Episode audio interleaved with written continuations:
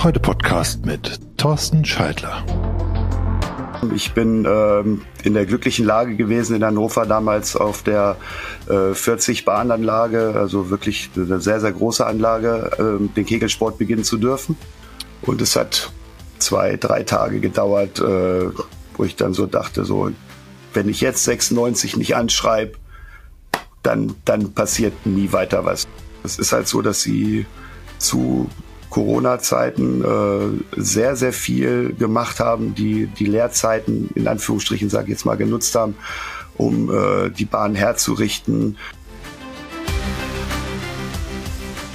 Mein heutiger Gast hat echt viel zu erzählen. Klar, alle meine Gäste haben das, sonst wären sie irgendwie nicht bei mir im Podcast. Aber Thorsten ist jemand, der ähm, schon wirklich sehr viel im Kegeln erlebt hat. Er spielt alle drei Bahnarten, also Bohle, Schere und jetzt auf der Klassik. Und er ist nach eigenen Angaben auch der erste Spieler, der erste Kegler, der in allen drei Bundesligen, also erste oder zweite Bundesliga, also immer unter dem Dach des deutschen Kegelverbandes in der jeweiligen Sektion gespielt hat. Eine Anmerkung noch an dem Punkt.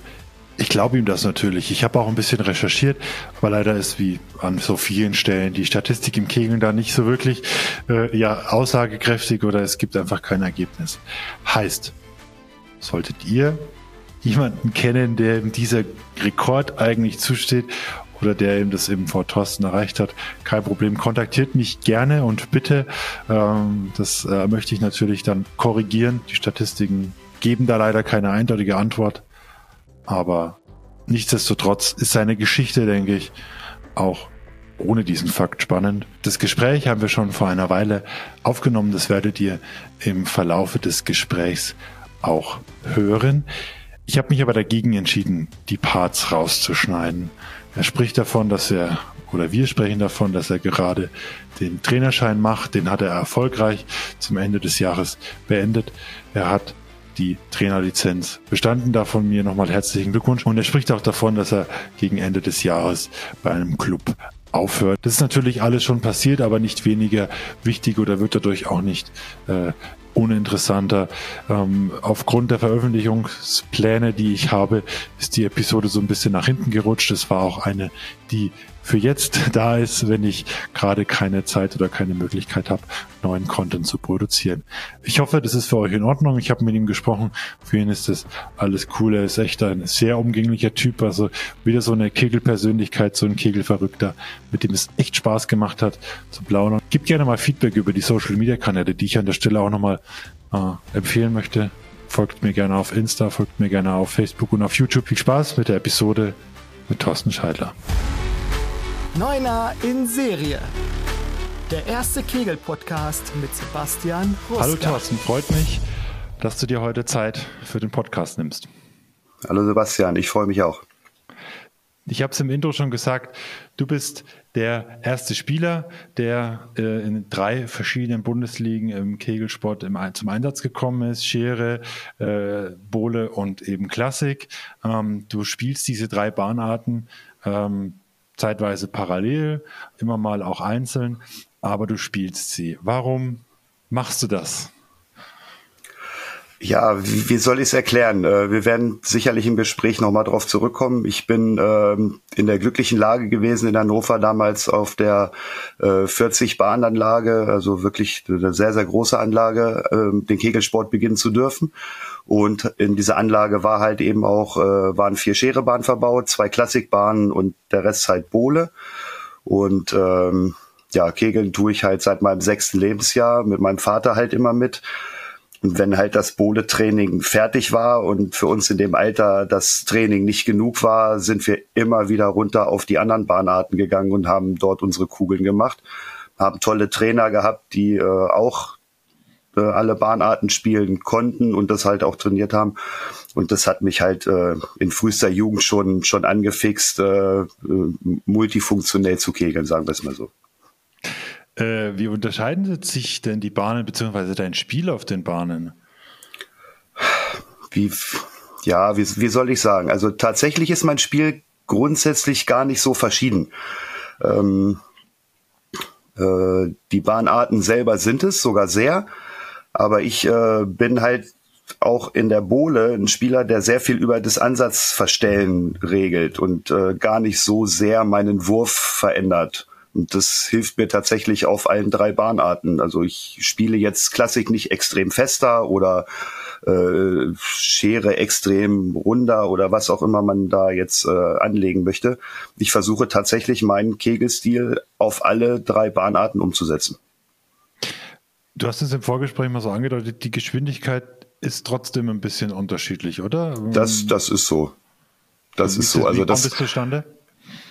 Ah, ich, ich nenne das auf Bowle ganz gerne Kollege Kleinhirn, der, der, der regelt das. Also wenn wir drei Bahnwettkämpfe haben und ich komme von, von also das wird, äh, fängt mit Bowle an, geht mit Schere weiter äh, und endet dann mit dem Klassik. Und äh, sobald man rüber auf die Scherebahn wechselt, geht irgendwie automatisch so ein kleiner Schalter um, wo du sagst, okay, jetzt muss ich das anders machen. Und durch die, äh, dadurch, dass die Bohle ja deutlich länger ist, äh, hat man vielleicht auch einfach nur den Eindruck, dass man fester spielt. Also die Kugel kommt ja automatisch früher ins Kegelspiel.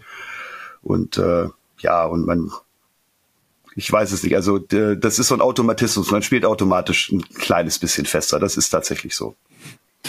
Und ich, äh, Auto, Automatismus, Routine, finde ich, äh, glaube ich, trifft's. Und ähm, in der Regel ist es ja dann auch immer schwerer, das zu beschreiben.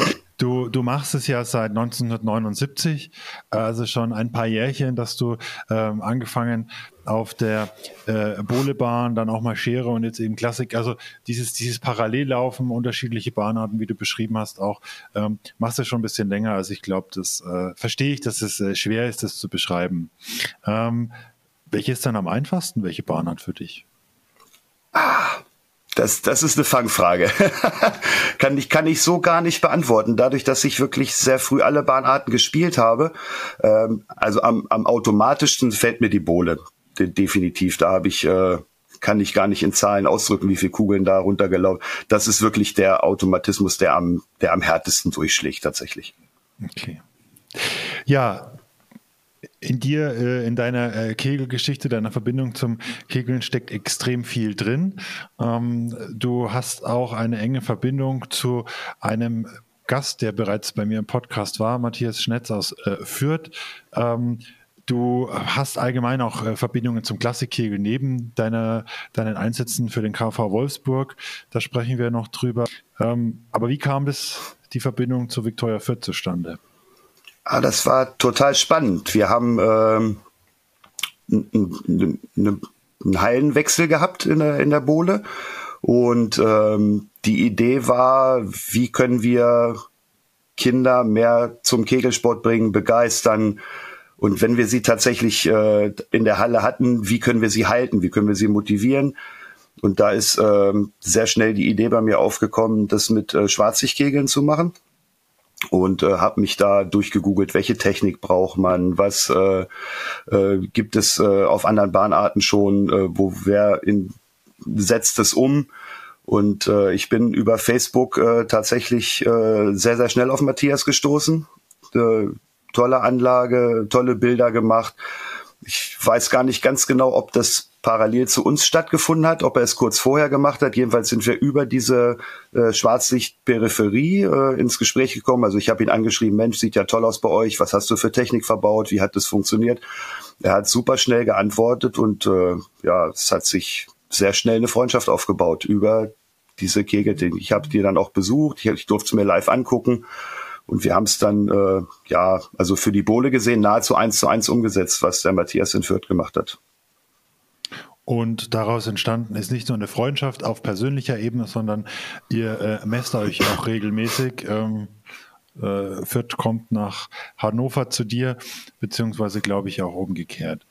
Also, viel zu besprechen, aber wie mit jedem Gast, auch mit dir, bevor wir jetzt in die vielen Themen reinrutschen, starten wir mit einer Schnellfragerunde mit der Bitte um schnelle Antwort.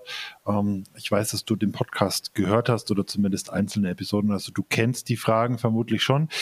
Zum Thema Bestleistung darfst du gerne alle drei Bahnarten nennen. Das würde mich interessieren, wie sich die Bestleistungen unterscheiden. Bist du soweit bereit? Ja, bin ich. Dein kompletter Name. Äh, mein kompletter Name Thorsten Scheidler. Dein Spitzname. Habe ich nicht aktuell. Geburtsdatum. 17. Oktober 1971. Dein Beruf? Äh, aktuell bin ich Sport- und Eventmanager in der Gastronomie bei uns in der Kegelhalle. Du kegelst seit? 2000, äh, haha, erwischt 1979.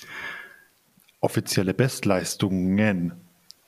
Äh, Im Bohle-Bereich sind es 967, im Schere-Bereich sind es 836 und beim Klassik sind es 622. Eine Bahn, die du gar nicht magst. Eine Bahn, die ich gar nicht mag. Jede Bahn muss gespielt werden. Ich richte mich darauf ein. Deine Lieblingsbahn?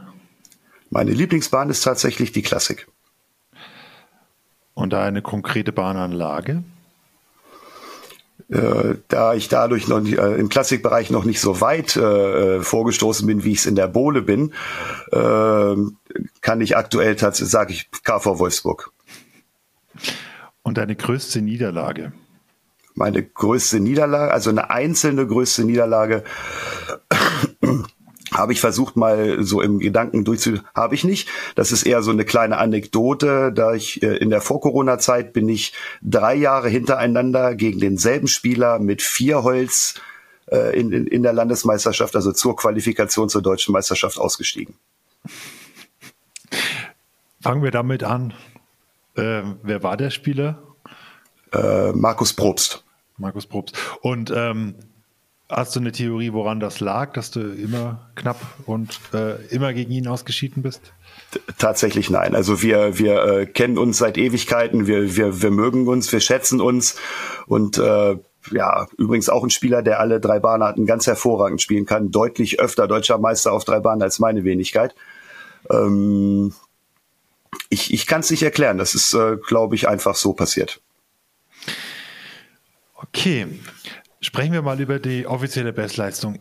Eins vorneweg noch, ähm, ich weiß, dass auch äh, Schere und Bohle-Spieler den Podcast hören, aber da bislang nur Klassikthemen vorkamen und ich einfach aus dem Klassikkegeln auch komme, ähm, ist natürlich der Großteil der Hörer auf den breiten Bahnen unterwegs. Selbstverständlich. Ähm, deswegen ähm, werden wir jetzt natürlich auch noch mal ein bisschen auf die anderen beiden äh, Sektionen eingehen, aber das kann ich versprechen. In Zukunft wird es auch mal reine Schere oder auch mal reine Bohle-Themen geben und vielleicht irgendwann auch mal Bowling. Aber ähm, bleiben wir jetzt erstmal äh, bei dir und ähm, den drei verschiedenen Bahnarten.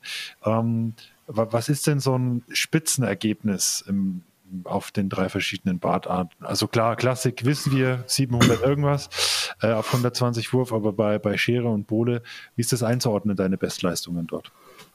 Also auf Bohle ist das, äh, glaube ich, schon sehr im oberen Bereich.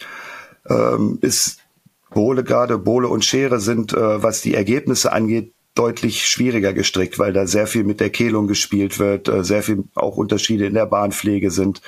Also ich würde sagen, ein gutes durchschnittliches Ergebnis auf Bohle ist der 900er. Ähnlich ist es bei Schere, da, da geht es so bei den 800 dann los. Das ist so der erste Step, den man überspringen möchte. Die äh, Top-Bundesligaspieler äh, in, in Schere spielen 900er und weit drüber und es ist äh, vor kurzem auch äh, die 1000, äh, also ist auch keine ist eine Seltenheit, aber es passiert doch, ähm, dass äh, die sehr, sehr guten Schere-Spieler über 1000 Holz spielen. Auf welchen Spielsystemen, also wie, wie wird gespielt, diese 1000 zum Beispiel, wie viel Wurf? Das, äh, die äh, Wurfanzahl ist überall gleich, also überall 120 Kugeln. Äh, auf Bode sind es 120 Wurf nur volle und Schere ist genauso wie beim Klassik 15 Wurf äh, in die volle Gasse und äh, 15 Wurf ins Abräumen und dann über vier Bahnen. Also Schere 1000 bei 120 Wurf, volle Abräumen. Neuner ohne Ende. Nee, das ist äh, 15, also insgesamt 60 Wurf volle und 60 Wurf abräumen. Also das ist genauso wie bei Schere, äh, wie bei Klassik. Und äh, also es kann dir durchaus passieren auf den richtigen Anlagen, dass der Heimspieler dir im Räumen mal eben 15-9 äh, vor die Füße legt und dann hast du da keine Chancen mehr. Es wäre ja wunderbar, wenn man das als Klassikspieler dann auch auf die breite Bahn übertragen könnte, aber das äh, ist, glaube ich, nicht, es ist nicht so einfach, aber, sonst wird es ja funktionieren. Genau das ist ja das Schöne, dass es halt so unterschiedlich ist. Ich, ich liebe das.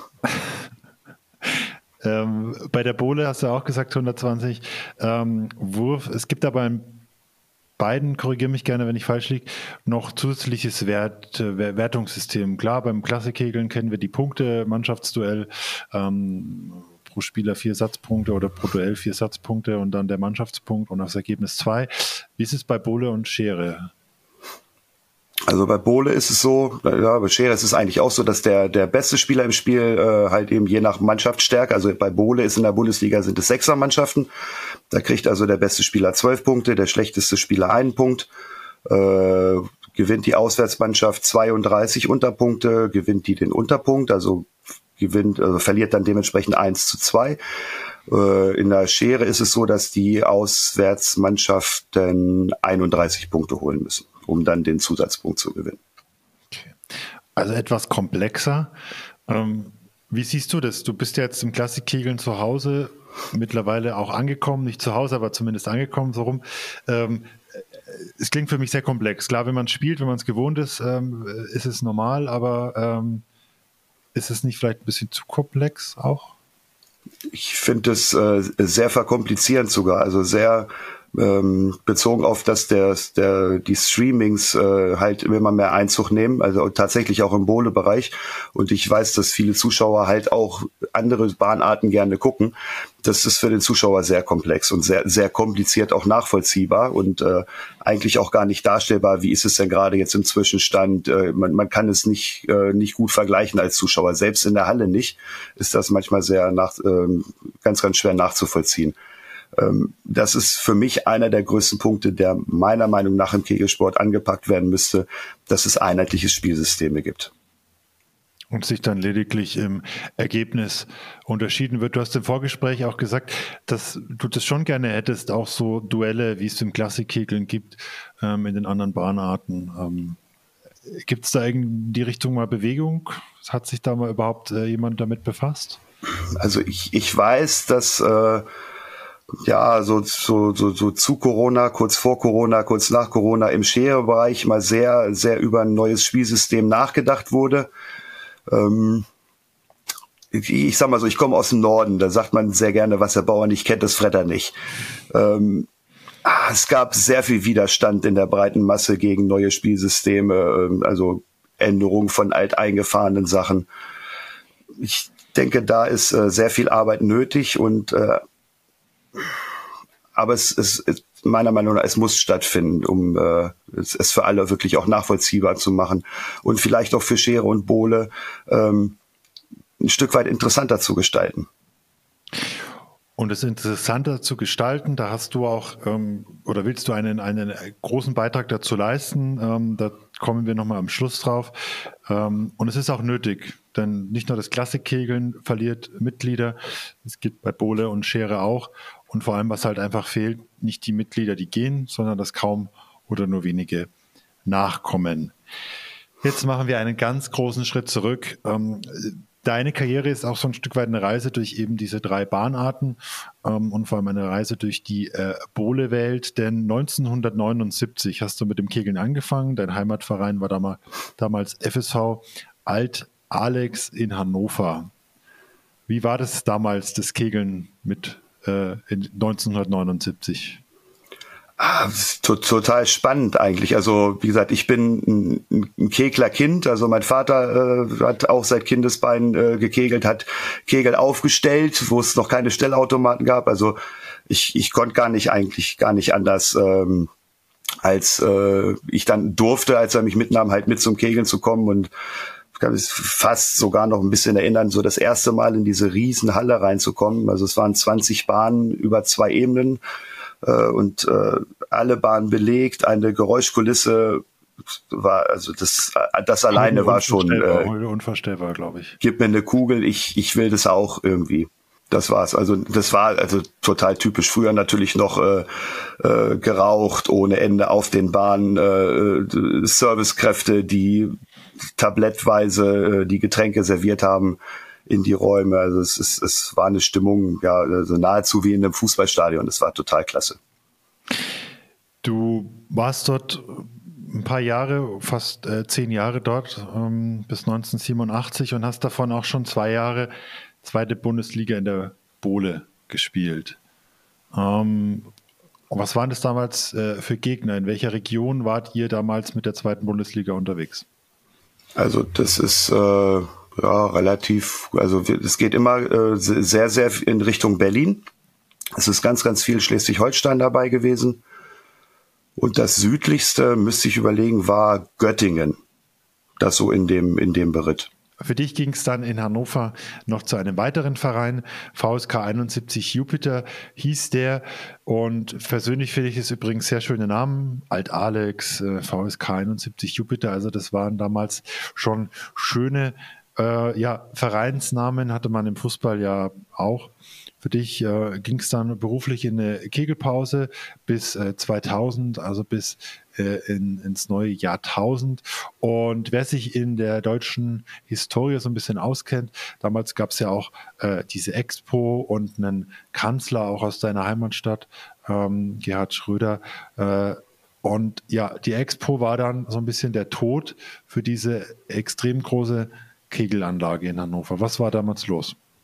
Ja, das ist, ähm, also der Eigentümer wollte aus der Kegelhalle ein Parkhaus machen. Also es war, wurden händeringend Hotels, es wurden Parkplätze, es wurden Unterkünfte.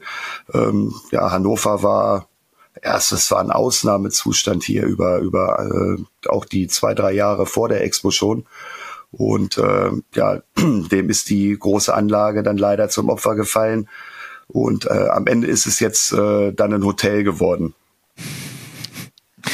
Ja, aber keine Kegelbahn mehr. Und das ist das auch, was man so ein bisschen auch in, den, äh, in der Kegelhistorie sieht, dass eben damals extrem große Kegelanlagen waren und mittlerweile ähm, auch im, ja, im, im Klassik die händeringend gesucht werden für äh, große, für große Veranstaltungen. Ähm, du hast ja auch schon ein bisschen beschrieben, wie so das damals war. Und es war tatsächlich damals so, dass die Bahnen proppevoll waren.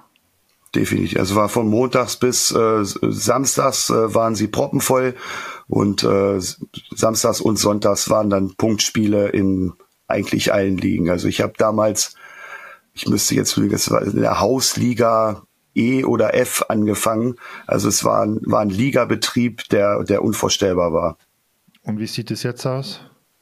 ja, jetzt sind wir mit der Bezirksliga, ist es bei uns die unterste Liga, Bundesliga 1, 2, das ist die fünfte Liga, also es gibt im Bodesport haben wir fünf Ligen aktuell. Das ist äh, verschwindend gering zu dem, was es mal war.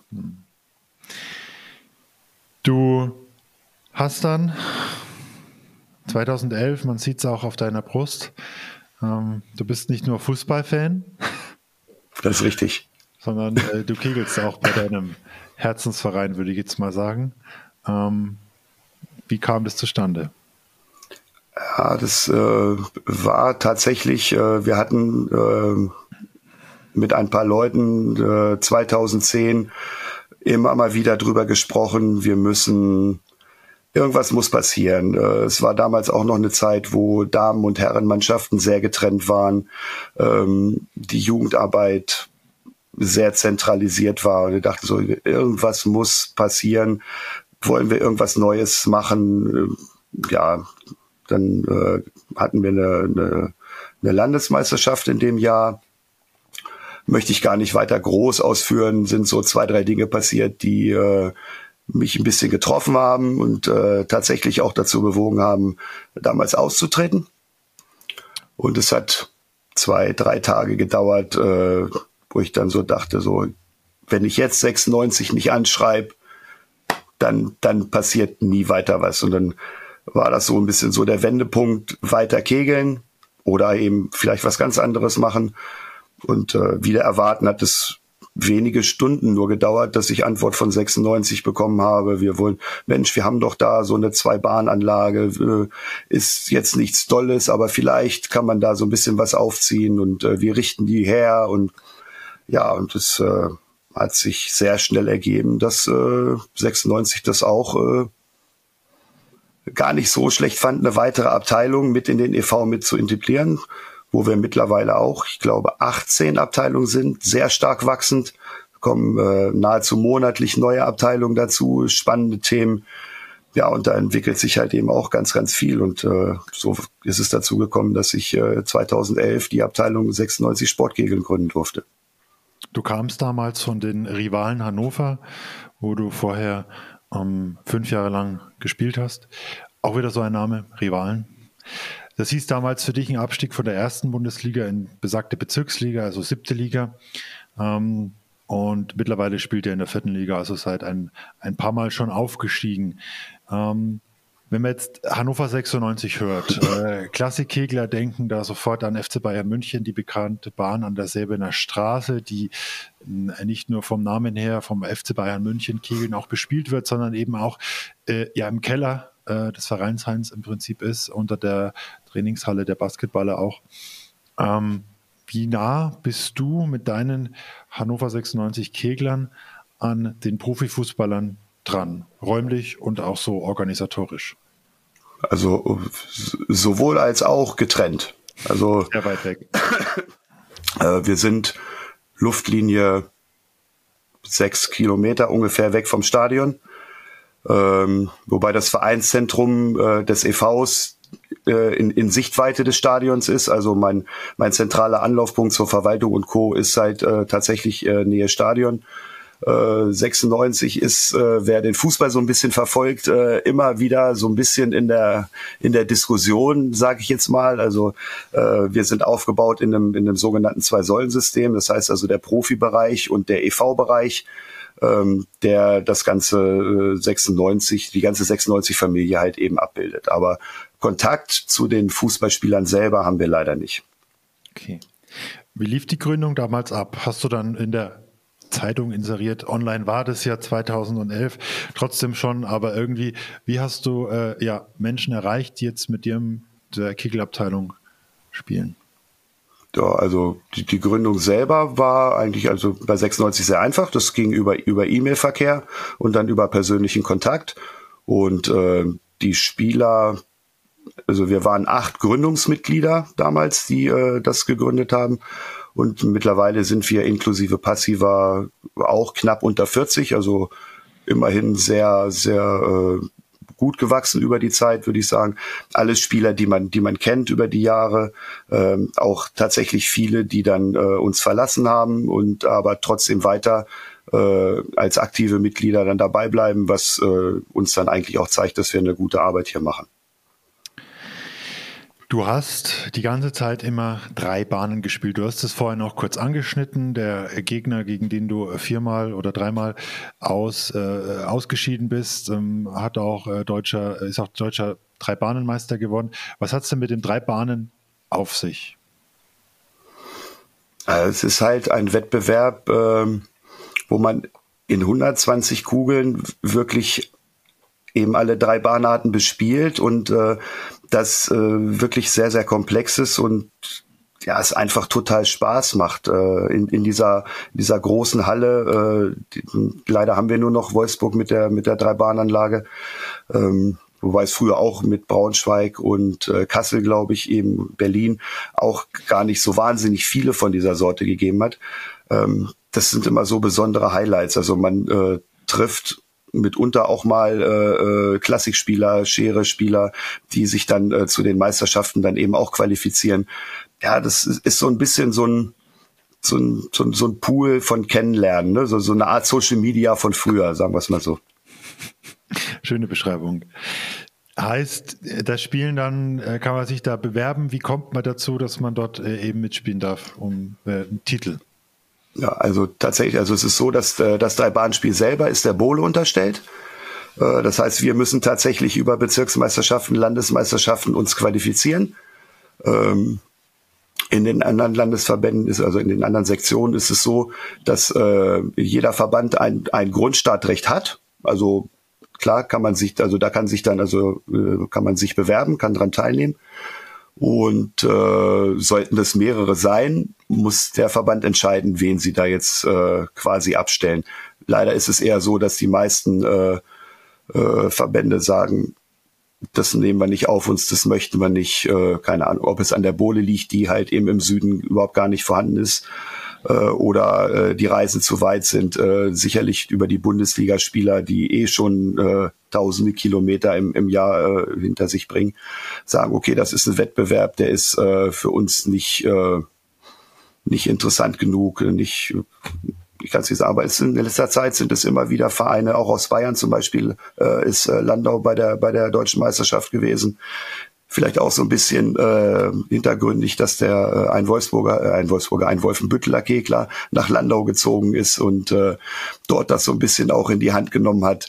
Also die Kontakte werden aktuell, äh, sie werden immer breiter gestreut und äh, über das Wolfsburger Vierbahn-Turnier zum Beispiel äh, ganz, ganz viele Klassikspieler, Schere-Spieler dabei, die wir halt auch äh, tatsächlich ermutigt haben, Mensch, kommt doch mal zur deutschen Meisterschaft drei Bahnen. Es macht Spaß, schaut's rein, äh, trefft uns wieder, es ist total toll gerade diese persönlichen Kontakte sind ja auch immer äh, ja so, so der Grund, warum sowas auch am Leben gehalten wird. Also ich drücke euch da auf jeden Fall die Daumen, dass es auch weiter wächst und dass vielleicht ähm, auch mal große Namen dort kommen. Würde mich schon mal interessieren, wenn äh, gestandene Klassik-Nationalspieler da ähm, auch spielen. Natürlich bei den Vierbahnen in Wolfsburg ist, glaube ich, die deutsche Nationalmannschaft immer mit einer Delegation, Klassik-Nationalmannschaft auch mal dabei, äh, wenn ich das jetzt richtig im Kopf habe.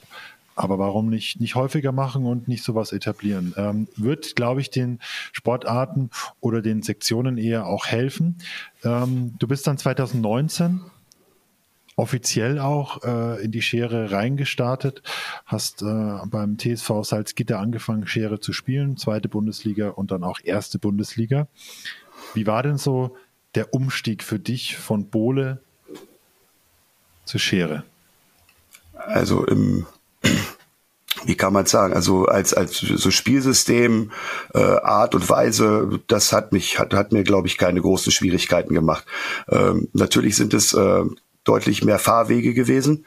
Ähm, sind tolle Jungs in Salzgitter, äh, haben mich da sehr gut aufgenommen und äh, natürlich muss ich auch immer dazu sagen, also es hört sich immer so schön an, ich habe in allen drei Bundesligen gespielt. Ich bin äh, weder in der Schere noch in der Klassik jetzt äh, Stammspieler einer ersten Mannschaft. Also das ist, äh, ich bin dann auch immer äh, teilweise also gerade jetzt auch bei Klassik wie die Jungfrau zum Kind zu dem zu dem Einsatz gekommen, äh, war überhaupt nicht geplant, hat sich den Tag so ergeben und dann war es halt Sprechen eben so. Gleich noch drüber. Und in der Schere ja, äh, halt im Training so oft ich es konnte nach Salzgitter fahren von Hannover sind von mir ungefähr anderthalb Stunden Fahrweg hin und also hin und äh, dementsprechend auch zurück. Ähm, äh, so gut es eben ging Training. Ja, und dann äh, hatte ich äh, ja diverse Auswärtseinsätze für Salzgitter in der zweiten und der ersten Liga dann tatsächlich. Und dann kam äh, einige Jahre später, zwei Jahre später genau, ähm, ja, das Kapitel KV Wolfsburg dazu.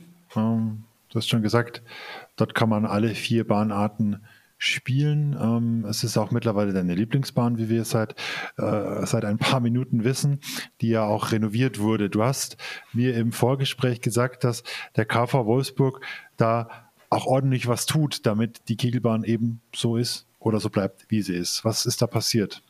Ganz genau, da ist also zu. Klar, also der Kontakt, wie gesagt, steht besteht seit seit Kindheit, äh, der mit auch zum zum aktuellen äh, Vorsitzenden Matthias Händel schon Ewigkeiten eine super tolle Verbindung. Und äh, es ist halt so, dass sie zu Corona-Zeiten äh, sehr, sehr viel gemacht haben, die die Lehrzeiten in Anführungsstrichen, sage ich jetzt mal, genutzt haben, um äh, die Bahn herzurichten, äh, wie bekannt, klar wurde äh, angesagt, dass die Klassik äh, auf, auf Platte umgebaut werden muss. Das ist in der Zeit passiert. Äh, Bohle und Scherebahn sind komplett neu nochmal abgezogen worden. Die Anzeigetechnik wurde, wurde einheitlich gestaltet. Äh, somit ist es, äh, die, die Bowlingbahnen wurden tatsächlich auch nochmal, äh, es wurden vier Bowlingbahnen nochmal gebrauchte Bowlingbahnen organisiert, die auf die alten äh, eingebaut wurden so dass äh, da jetzt also eine, eine hervorragend gepflegte Anlage auch äh, in, in allen Sektionen äh, bespielbar ist. Kommt es auch an? Wird es auch angenommen? Wie ist so die Auslastung der Bahnen? Äh, was, was die Freizeitkegel angeht, äh, kann ich mich tatsächlich nicht aus dem Fenster lehnen, das weiß ich nicht. Aber eigentlich ist, äh, wenn wir zum Training da sind, ist es tatsächlich irgendwo auf irgendeiner Bahnart ist äh, immer was los. Äh, in dem Fall sind es acht Schere, vier Klassik, vier Bowle und vier Bowlingbahnen. Sind wir ähnlich wie bei der 40-Bahnanlage früher so eine Auslastung. Je größer die Anlage, desto schwieriger Das äh, stelle ich jetzt einfach mal so im Raum. Aber so ähm, das Vier-Bahn-Turnier, wenn man, es gibt ja das offizielle DKB Vier-Bahn-Turnier und äh, das vereinseigene Bahnturnier, was vier Wochen früher stattfindet. Ähm, das äh, explodiert geradezu über die letzten Jahre mit den Teilnehmerzahlen, wo aktuell zum Beispiel, wo wir sagen, äh, kommen wir mal die Spitzenkräfte, ähm, der, äh, äh, die Heiligenhäuser Red Lions letztes Jahr da waren, also auch mit äh, André Laukmann als Weltmeister äh, bei, bei diesem Vier-Bahn-Turnier dabei gewesen, mit seinen Mannschaftskameraden, äh, amtierende, äh, damals aktierende äh, Schere deutsche Meister gewesen. Ähm, also die, die Kreise schließen sich immer mehr, würde ich sagen, und äh, man, man lernt sich immer besser kennen und solche Turniere sind fürs Überleben Leben des Kegelsports extrem wichtig. Ich finde, man merkt es dir auch an, dass es eigentlich das ist, was dir am Kegelsport gefällt, dass du extrem für das Kegeln lebst. Äh, du hast es äh, vorhin gesagt in deinem Beruf. Du bist mittlerweile auch beruflich dort, dort tätig. Also ich finde, wenn du sprichst und wenn du das so erzählst, da ist extrem viel Leidenschaft drin und ähm, viel Liebe zum, zum Kegelsport. Dankeschön. Ein Kapitel fehlt noch, beziehungsweise ein Meilenstein. Haben jetzt das, äh, KV Wolfsburg eben seit 2021 und dann war dieser eine Samstagnachmittag in Freital, der dich jetzt zum ersten Spieler macht, der alle drei Bundesligen gespielt hat. Was ist, war da los und warum warst du überhaupt dabei? Ja, also ich, äh, meine, meine erste, äh, muss tatsächlich vielleicht nochmal vorgreifen zu dem, was kommt.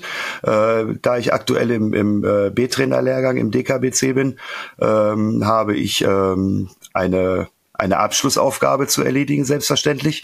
Und ähm, mein Meisterstück ist ein Spieler der Mannschaft. Und äh, ich habe es ganz einfach nutzen wollen und habe äh, gefragt, ob ihr, ob ein Platz im Bus frei ist, ob ich äh, meine Analysen äh, direkt vor Ort machen kann, um äh, Kugellaufzeiten, Bewegungsabläufe äh, halt deutlich besser analysieren zu können. Und äh, ja, es hat sich leider so ergeben, dass äh, zwei Stammspieler äh, an diesem Spieltag nicht mitspielen konnten aus äh, verletzungstechnischen Gründen. Äh, somit bin ich als siebter Mann mitgefahren, wollte es eigentlich eben für meine Analysen nutzen. Ja, und das äh, war, also ich sage tatsächlich leider so äh, für den für den Kollegen, wo ich meine eigentlich meine Analysen machen wollte, ich dann nach 60 Wurf eingewechselt wurde und eben zu meinen ersten äh, Bundesliga Klassikkugeln gekommen bin. Wie viel waren es dann auf die 60 also, Wurf?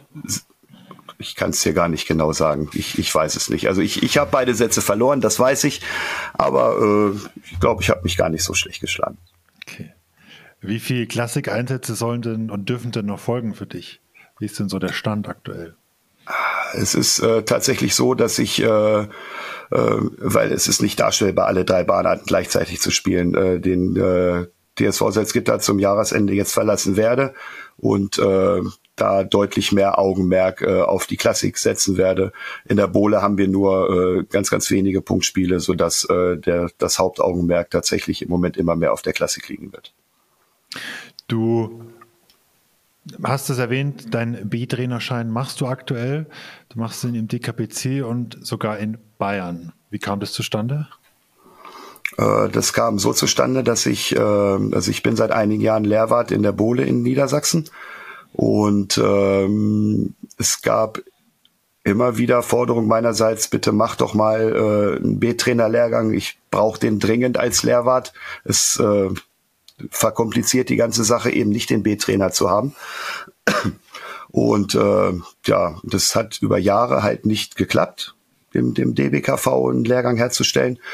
Und äh, dann kam die Ausschreibung vom DKBC. Ich habe davon Wind bekommen und äh, ja quasi meinem Verband gesagt, so Freunde, ihr schickt mich da jetzt hin, ich will das jetzt machen. Oder ich mache halt eben, äh, was das Lehrwesen angeht, wahrscheinlich eine große Pause. So ist das zustande gekommen. Und dann habe ich äh, ja quasi den Lehrgang begonnen im DKBC. Wie läuft es aktuell? Wo, an welchem Punkt stehst du jetzt im Ende November 2023? Ich stehe tatsächlich äh, einen Tag vor der Fertigstellung meiner meines Meisterstücks, so haben es äh, Christian und Bernd genannt, äh, äh, dass ich es morgen versenden kann. Und dann ist äh, ja im Dezember jetzt die Prüfung in Bamberg. Da werden wir uns alle wieder treffen. Ganz, ganz tolle Truppe übrigens. Gruß an alle. Äh, und wir, wir werden das rocken und äh, viele neue B-Trainer im DKWC haben. Die Lehrwarte aktuell sind äh, Bernd Hörmann und Christian Christian Wolf. Christian Wolf, genau. Äh, die ja vor ein, einiger Zeit das Zepter übernommen haben und das jetzt eben ähm, im, im DKPC, nein, im BSKV machen.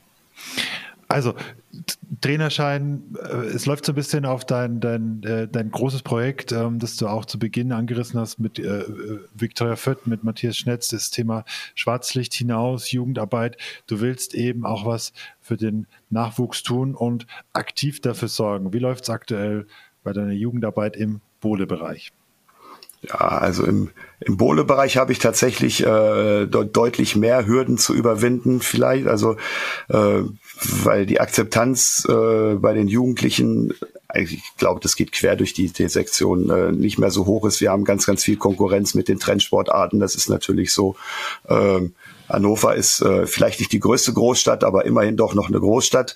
Ähm, somit ist das Angebot an, an Sportaktivitäten hier natürlich noch mal deutlich größer. Und ähm, die Idee ist halt, wir müssen über, sei es auch immer über Ferienkarkegeln, über Social Media, über äh, Dinge, die wir sicherlich erörtern müssen, äh, Kinder in die Hallen zu bekommen. Und wenn wir sie in der Halle haben, und da ist die Bohle deutlich unmoderner als die allermeisten Klassikbahnen sozusagen, ähm, müssen wir schauen, dass wir sie, wenn wir sie in der Halle haben, halt auch in der Halle behalten und motivieren können, äh, in, in einem tollen Team äh, dann auch äh, den Sport zu betreiben. In Hannover früher zu meiner Jugend, wir waren, ich weiß es gar nicht, äh, 70 Jugendliche durch, durch alle Altersklassen bis zu den das war, war Irrsinn und äh, die meisten Vereine machen gar keine Jugendarbeit bei uns und die allermeisten haben, wenn sie Glück haben, ein, zwei, drei Jugendliche. Das, äh, ja, das versuchen wir halt äh, vorzuleben, zu kommunizieren, äh, Freundschaften zu schließen, dass äh, die Jugendarbeit dort deutlich vorangetrieben wird, weil ohne die Jugendarbeit geht es nicht weiter. Das ist meine ganz persönliche Meinung. Der Meinung bin ich auch, das äh, ist, denke ich, klar geworden in der Episode mit äh, Matthias und äh, Susi Straub, die ja beide in Mittelfranken sehr gute Arbeit leisten und von denen du auch so ein bisschen inspiriert geworden bist. Wie, wie viele Jugendliche habt ihr aktuell? Ich habe äh, wechselnd. Also ich habe jetzt wieder zwei gehabt, die in den, in den Juniorenbereich aufgestiegen sind. Wir liegen tatsächlich um, um, um zu zehn. Zehn ist ja eine gute Zahl. Äh, klingt jetzt natürlich, ähm, wird jetzt das, das Nachwuchsproblem in der Bohle nicht lösen, aber ein Anfang ist gemacht und vielleicht fühlen sich ja andere Vereine dann auch wieder dadurch ein bisschen inspiriert und motiviert, dass du vielleicht auch als Lehrwart da entsprechend auch als mit für die Trainerbasis entsprechend sorgen kannst. Die Kegelbahnen, wenn man es jetzt so sieht, und du hast es ja gesagt, äh, Attraktivität ist bei äh, Bohlebahnen eher schwierig. Man hat immer irgendwie den Teppich neben den Holzbohlen. Das ist jetzt nicht wie im Klassikkegeln, dass da bunte Laufflächen eingebaut werden können. Und äh, Schwarzlicht ist so ein bisschen das Einzige, was, was du machen kannst, machen kannst. Äh, was ist deine andere Strategie, zu sagen, okay, ich hole die Jugendlichen und sie bleiben auch hoffentlich da? Also am, am Ende, äh, ich weiß nicht, ob ich da jetzt den, den, den Fußballlehrern so ein bisschen auf den Fuß trete. Ähm, ja, also die, die, die erste Kunst ist tatsächlich, die Kinder in die Hallen zu bekommen über äh, diverse äh, Geschichten. Also wir, wir in Hannover machen äh, ganz, ganz viel in, in den Ferien, also zu allen Ferien mit, äh, mit, mit Ferienkegeln. Das ist in Hannover, äh, ist das Feriencard-Programm sehr, sehr gut gestrickt, mittlerweile auch online buchbar. Das äh, macht's für die Kinder einfacher. Ich musste mir damals noch so ein, so ein kleines Heftchen kaufen mit Abreißcoupons und äh, durfte mich dann da einbuchen. Äh, Social Media hilft uns äh, sicherlich auch sehr. Äh, da natürlich auch mal Dank an meine äh, 96 Kollegen in der Verwaltung. Ähm, dass das natürlich auch deutlich professioneller aussieht als äh, vielleicht bei dem einen oder anderen. Ähm, das macht es vielleicht ein kleines bisschen einfacher, aber am Ende des Tages ist es immer so, egal wie viele Jugendliche kommen, es liegt immer am Trainer, an, an den Personen, die äh, das, das Training gestalten. Äh, wie kommuniziert man, wie geht man mit Kindern um? Und da gibt's kein Rezept für das. Das ist so ein bisschen dieser grüne Daumen. Äh, ich, ich muss eine Affinität für Kinder haben und muss, äh, muss das Kegeln auch beibringen wollen und können. Das, das ist, glaube ich, der, äh, der Punkt. Mhm. Inklusion spielt bei dir auch ein Thema, oder? Definitiv. Ähm, äh, bei uns ist es so, dass der, der Hauptverein oder der Haupt-EV äh, in Hannover seit Anfang des Jahres einen fest eingestellten Inklusionsmitarbeiter hat und äh, wir tatsächlich äh, einen, einen sehr, sehr guten Kontakt haben äh, über die Lebenshilfe in Hannover. Also das ist ähnlich wie bei Kekland. Die, die kennen sich untereinander tatsächlich fast alle. Und äh, die äh, Gruppe Inklusion bei uns wächst tatsächlich auch monatlich bei uns. Hat angefangen mit einer komplett blinden Dame, die bei uns angefangen hat, über äh, eine Lebenshilfegruppe, die jetzt dabei ist. Und äh, ja, das ist auch so ein, so ein kleines Schneeballsystem. Oh, ihr macht das da bei 96, das ist ja super. Dann gilt es halt nur, die Fahrten zu organisieren. Wie kommen die hin? Und dann äh, ist es genau das gleiche wie bei den Kindern. Wie kann ich sie motivieren? Ist das, ist das was für mich? Weil gerade auch in der Inklusion ist das Thema Bewegung, was ich jetzt wieder beim Lehrgang äh, auch noch äh, sehr gut äh, kennenlernen durfte. Äh, Motorik ist da natürlich nochmal ein extra spezielles Thema. Wie bringt man einer komplett blinden Person das Kegeln bei? Tja, das ist äh, tatsächlich total cool. Also es liegt an der Person wieder selber natürlich. Äh, in dem Fall total spannend. Also sie lässt sich auch die Kugeln gar nicht anreichen. Sie macht alles zu 100 Prozent komplett alleine. Und äh, ja, wie kann das? Die, die haben natürlich komplett anders geschärfte Sinne. Ne? Also ich habe hier, und das habe ich eben auch auf dem Lehrgang kennengelernt, äh, halt so einen kleinen Pokerchip vorne hingeklebt, wo sie halt mit ihrem äh, linken Fuß in dem Fall, äh, dass sie halt eine, einen Standpunkt fest findet. Äh, in der Bohle gibt es tatsächlich noch diese uralten Riffelanläufe, daran kann sie sich sehr gut äh, orientieren. Ja, und das äh, wird tatsächlich von Woche zu Woche besser, wo du sagen kannst, hey, das sieht total aus wie Kegeln. Also sie macht es natürlich nicht mit drei Schritten, ist klar, sondern aus dem Stand mit, äh, äh, mit, mit, mit Schwung, aber total toll zu sehen. Und sie kriegt ja jetzt kein Feedback, wie viel Kegel sie getroffen hat, was ja das Kegeln ein Stück weit auch ausmacht. Oder wie, wie, wie findet sie das raus, was sie getroffen hat? Ja, also erstmal macht sie es ja immer in Begleitung. Also ich äh, sehe zu, dass ich halt auch immer dabei bin. Aber äh, ja, so ein kleiner Nach also Nachteil, Vorteil äh, sind, sind die bauchigen Pins bei uns, also die wir tatsächlich bei uns in der Anlage auch verbaut haben. Ähm, äh, bis auf die Nachfaller kann sie tatsächlich relativ gut hören, ob das, äh, also ob jetzt, ob das jetzt eine 5 oder eine 6 war, sicher nicht, aber sie kann das sehr gut einordnen, was das, äh, was das, ob es ein gutes oder ein schlechtes Ergebnis war. Respekt, Respekt. Also mach weiter so. Das ist äh, ein, ein tolles Projekt, eine tolle Geschichte ähm, und ähm, vielleicht auch irgendwann mal eine eigene Podcast-Folge äh, wert. Das Thema Inklusion im Sportkegeln ähm, kommt wie immer bei dem Thema Inklusion vermutlich viel zu kurz. Aber es gibt einige Projekte. Ich glaube, der KSV Rossitz ähm, im genau. Altenburger Land, die sind da auch äh, stark mit dabei. Also Vielleicht ist nicht vielleicht. Es ist gerade ein neues, ein neues Podcast-Thema bei mir entstanden. Muss ich mir aufschreiben. Du bist seit 1.11. auch Mitglied bei einem ja, weiteren Verein im Klassik. Hm, welcher Verein ist das und wie kam das zustande? Ja, das, das ist äh, ähm, zustande gekommen, logischerweise über den über den B-Trainer-Lehrgang. Ähm, nicht nur tolle tolle Lehrwarte und äh, in, in dem Zuge auch äh, den Olli Scholler kennengelernt, der seinen äh, Teil beim letzten Lehrgang dabei hat. Also Gruß an Olli, hallo. Äh, Im Lehrgang äh, sind Katrin und Axel Schondelmeier. Ähm, und ich glaube, kann sagen, wir haben uns von der ersten Sekunde an, also wir kennen uns über Facebook schon länger, aber äh, weißt du selber aus eigener Erfahrung, Facebook-Freunde hat man äh, meistens sehr viel mehr als äh, tatsächlich in Live. Ähm, ja, ich glaube, wir haben uns von der ersten Sekunde an perfekt verstanden und äh, haben uns auch in den in den Arbeiten, in den Trainingseinheiten äh, total unterstützt, äh, kennen und schätzen gelernt. Ja, und das äh, ja war für mich irgendwie auch eine Herzensangelegenheit, äh, äh, da halt Mitglied zu werden. Wie lange fährst du nach Unterhammersbach? Wenn ich denn fahren würde mit dem Auto, boah, also sieben Stunden bestimmt, würde ich mal schätzen. Mit dem Zug mag es ein bisschen länger sein. Sieben Stunden mit dem Auto ist eine lange Zeit. Ich weiß gar nicht, ob du die Zeit dafür hättest. Ich bin mir aber sicher, du würdest sie dir dann nehmen. Du äh, bist, das hast du ja gesagt, mittlerweile als Eventmanager auch mit dem Sportkegeln eng verbunden, hast teilweise 50 Stunden Wochen und auch jetzt ein hartes Wochenende hinter dir. Äh, wir zeichnen die Episode am Montag auf. Ähm, was ist deine berufliche, äh, deine berufliche Heimat gerade? Was machst du?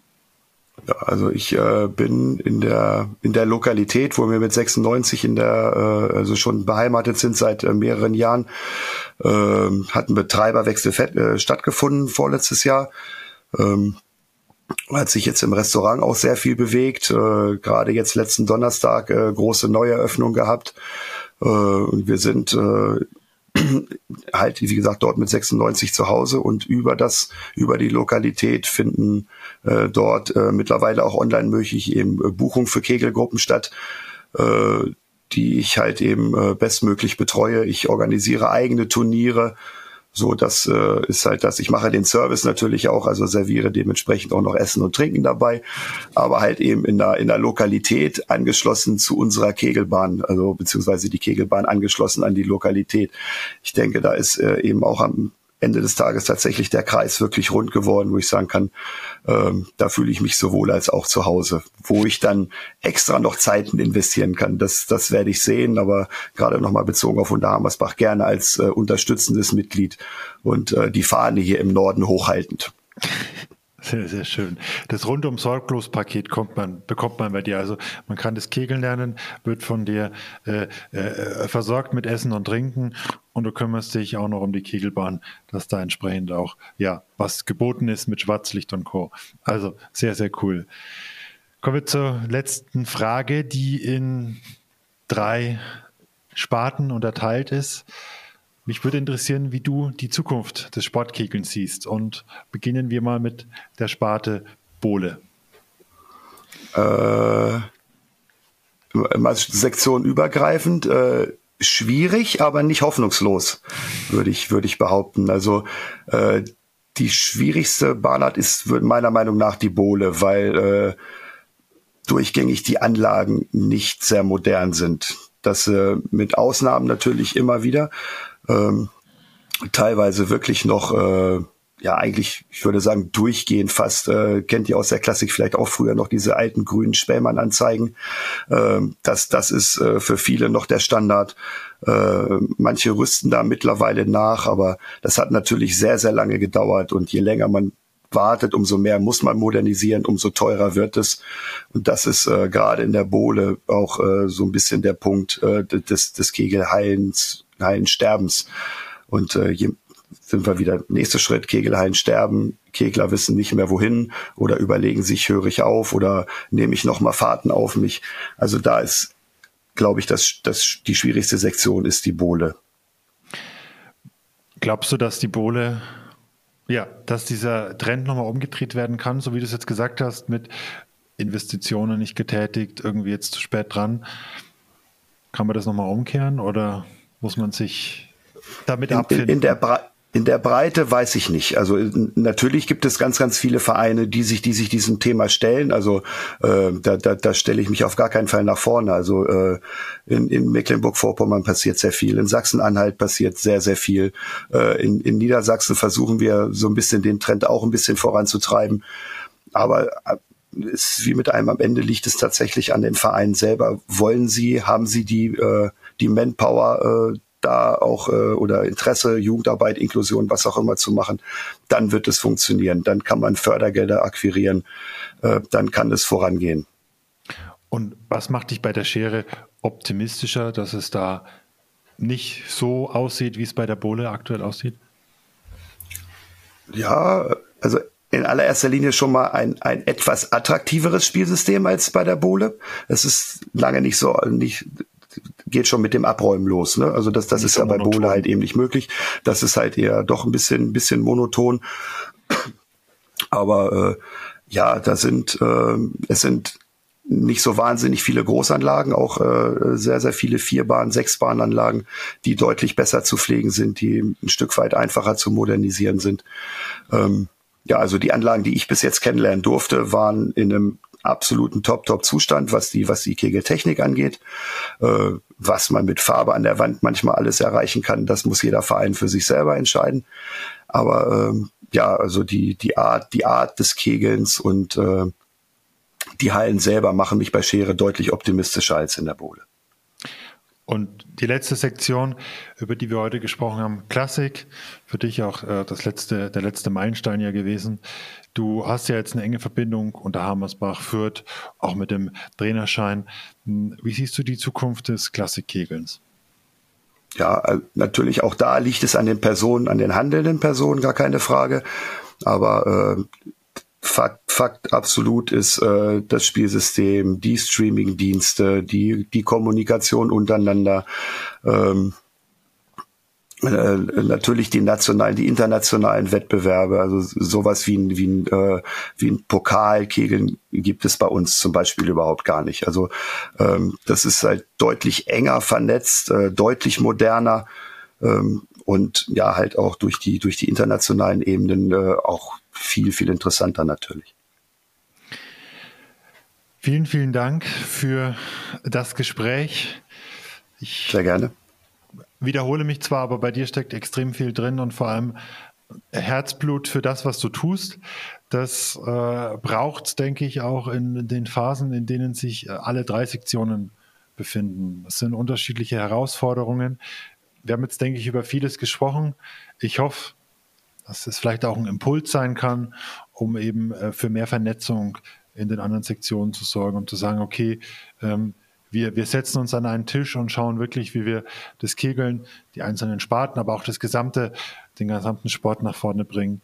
Und ähm, ich bin mir sehr sicher, dass du bereit wärst, einer am Tisch zu sein. Äh, wünsche dir auf jeden Fall für deine weiteren Projekte, für die restliche Saison alles, alles Gute und ähm, freue mich auf ein Wieder und auf Wieder und freue mich auf ein Wiedersehen. Sehr gerne. Ich freue mich auch. Vielen lieben Dank. Neuner in Serie. Der erste Kegel-Podcast mit Sebastian Ruska.